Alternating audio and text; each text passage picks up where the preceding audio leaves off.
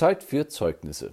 Ende Januar, Anfang Februar gibt es in Deutschland Zeugnisse, Halbjahreszeugnisse. Des einen Schülers Freud, des anderen Leid. Auch in der Bibel finden wir eine Art schriftliches Zeugnis. Der Apostel Paulus schrieb einmal einen Brief an die Thessalonicher, an junge Gläubige, eine junge Versammlung, die wahrscheinlich erst circa ein halbes Jahr alt war, als er den ersten Brief schrieb. Er hatte von ihren Fragen gehört, die mittlerweile entstanden waren, aber auch von ihrem praktischen Leben als Christen. Und jetzt schreibt er ihnen einen Brief. Um in der Sprache der Schule zu bleiben, zählt er im ersten Kapitel einige Fächer auf, um ihnen ein Zeugnis auszustellen, und das nicht nur in Theorie, sondern auch in ganz praktischen Fächern. Es war ein gutes Zeugnis. Im Nachfolgenden vielleicht ein paar Impulse aus diesem Zeugnis. Zuerst schreibt er etwas in dem Fach Werke des Glaubens. Die Thessalonicher hatten Werke des Glaubens. Der Glaube ist das Vertrauen und die Zuversicht auf Gott. Er steht im Gegensatz zum Schauen. Der Glaube richtet sich in eine unsichtbare Welt, aber der Glaube macht die unsichtbaren Dinge zu einer Realität. Nun, die Thessalonicher, die sprachen nicht nur von Glauben, sondern sie taten auch etwas. Sie hatten Werke. In Jakobus 2, Vers 26 lesen wir, denn wie der Leib ohne Geist tot ist, so ist auch der Glaube ohne die Werke tot. Werke sind ein Ergebnis des Glaubens. Sie beweisen unseren Glauben. Wie sieht dein Glauben aus? Wie sieht dein Vertrauen aus? Hast du schon Werke? Oder brauchst du neue Motivation für Werke? Fach 2 Bemühung der Liebe.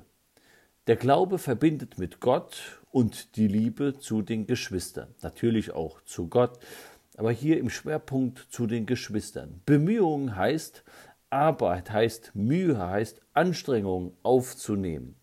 In der Welt sagt man, wenn jeder an sich denkt, ist an alle gedacht. Jeder ist sich selbst der Nächste.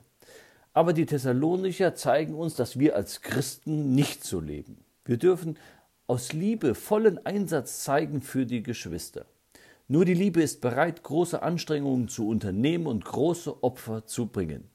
Welche Note würde Gott dir und mir hier wohl geben? Im nächsten Fach Ausharren der Hoffnung. Die Hoffnung, die richtete sich auf den Herrn Jesus, der wiederkommen würde. Da schauten die Thessalonicher hin. Die Gläubigen hatten dort Ausharren in ihrer Situation und in ihrer Drangsale nötig. Man kann auch Ausharren ohne Hoffnung haben. Ein Ungläubiger mag sich vielleicht selbst Mut zusprechen, durch eine schwierige Situation oder so hindurchzukommen. Auch kann man Hoffnung haben, ohne auszuharren. Aber hier werden sie ermuntert oder positiv erwähnt, dass sie Ausharren der Hoffnung hatten. Ihr Blick war nach oben und nach vorn gerichtet. Wie schön.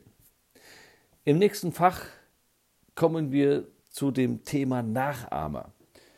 Sie wurden zu Nachahmern. Das lesen wir in Vers 6. Und ihr seid unsere Nachahmer geworden und die des Herrn. Nachahmer, Nachfolger des Herrn. Und in diesem Fach werden zwei Kennzeichen des Reiches Gottes genannt. Das ist einmal Drangsal und einmal Freude. Die Thessalonicher, sie scheuten sich der Konsequenz der Nachfolge nicht.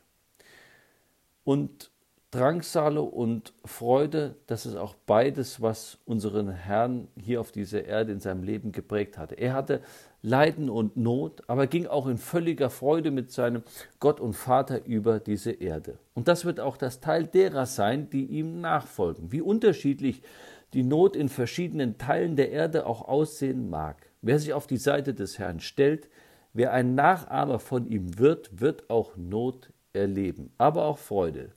Der Heilige Geist will das in den Gläubigen wirken, will er schenken. Und wer nahe seinem Heiland folgt, wird auch die Freude erfahren, wie auch die Situation sein mag. Wenn man jemanden nachahmen möchte, dann ist es selbstverständlich oder logisch, dass man die Person gut kennt. Das bedeutet für uns, den Herrn Jesus in seinem Verhalten anzuschauen auch von seiner Gesinnung zu lernen. Und wenn wir ihn anschauen und von ihm lernen, dann werden wir auch in sein Bild verwandelt. Dann ein Gedanken zu dem nächsten Fach, dem Fach Vorbilder. Die Thessalonicher waren zu Vorbildern geworden. Das bedeutet, jemandem etwas vorzuzeigen. Wir können vielleicht viel reden, aber wenig umsetzen. Hier war es genau andersrum. Und das war in einem großen Gebiet bekannt, von Mazedonien im Norden bis Achaia im Süden. Die Menschen haben sich gewundert über die Gläubigen und ihr Verhalten. Sind wir auch im positiven Sinn verhaltensauffällig? Machen wir durch unser einfaches Leben Eindruck oder kann man uns von der Welt nicht mehr unterscheiden? Sind wir im positiven Sinn Gesprächsthema und Vorbilder in der Umgebung, in der wir sind? Damit eng zusammen verbunden ist auch das Fach Zeugen. In Vers 8 finden das. Sie hatten Sie waren nicht nur Vorbilder in, durch ihr Leben, sondern sie hatten auch das Wort Gottes gepredigt in den sogenannten Gebieten, sodass der Apostel Paulus und seine Mitarbeiter kaum mehr dort etwas sagen mussten. So war ihr Leben, ihr Verhalten und ihr Zeugnis. Das war hilfreich für das Evangelium. Sind wir auch hilfreich für das Evangelium als Zeugen? Mit diesem guten Halbjahreszeugnis natürlich dem ganzen Brief zusammen, wollte der Apostel Paulus und seine Begleiter die Thessalonicher in ihrer fragenden Entwicklung abholen und auf ein neues Glaubenslevel bringen. Dazu hat er ihre Glaubensaugen auf ein Ziel fokussiert mit den praktischen Konsequenzen in ihrem Leben. Er hat Positives gelobt, er hat sie motiviert und ermahnt in diesem ganzen Brief. Ein gutes Halbjahreszeugnis nach dem Motto, was ist gut, Freu dich dran. Was gibt's zu tun? Gib dich dran. Nun ist wieder eine Zeit vergangen.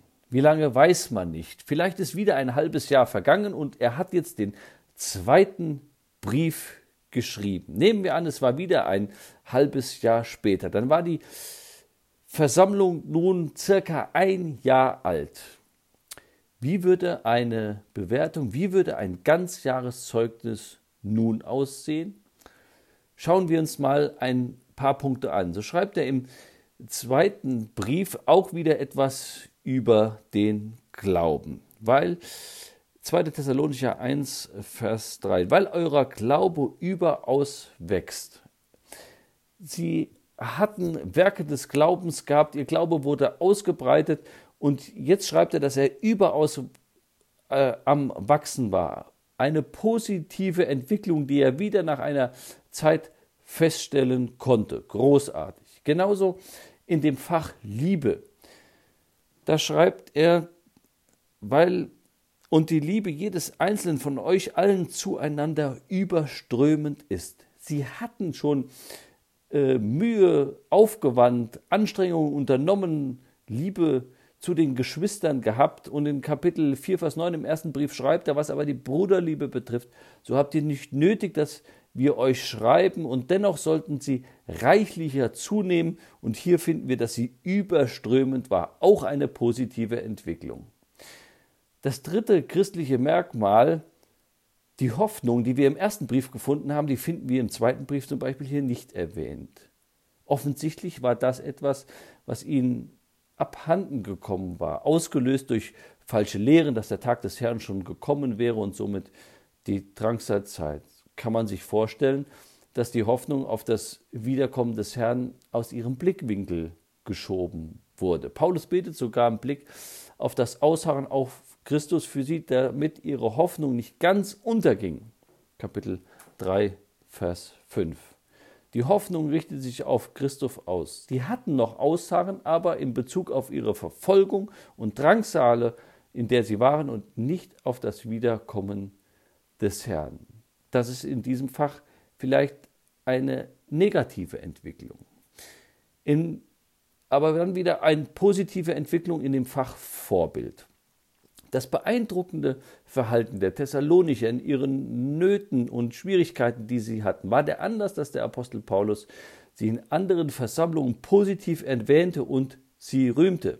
Das war auf der einen Seite eine tolle Ermunterung für die Thessalonicher selbst, aber auch für andere Geschwister, die das von ihrer Situation, von ihrer Lage eben hörten.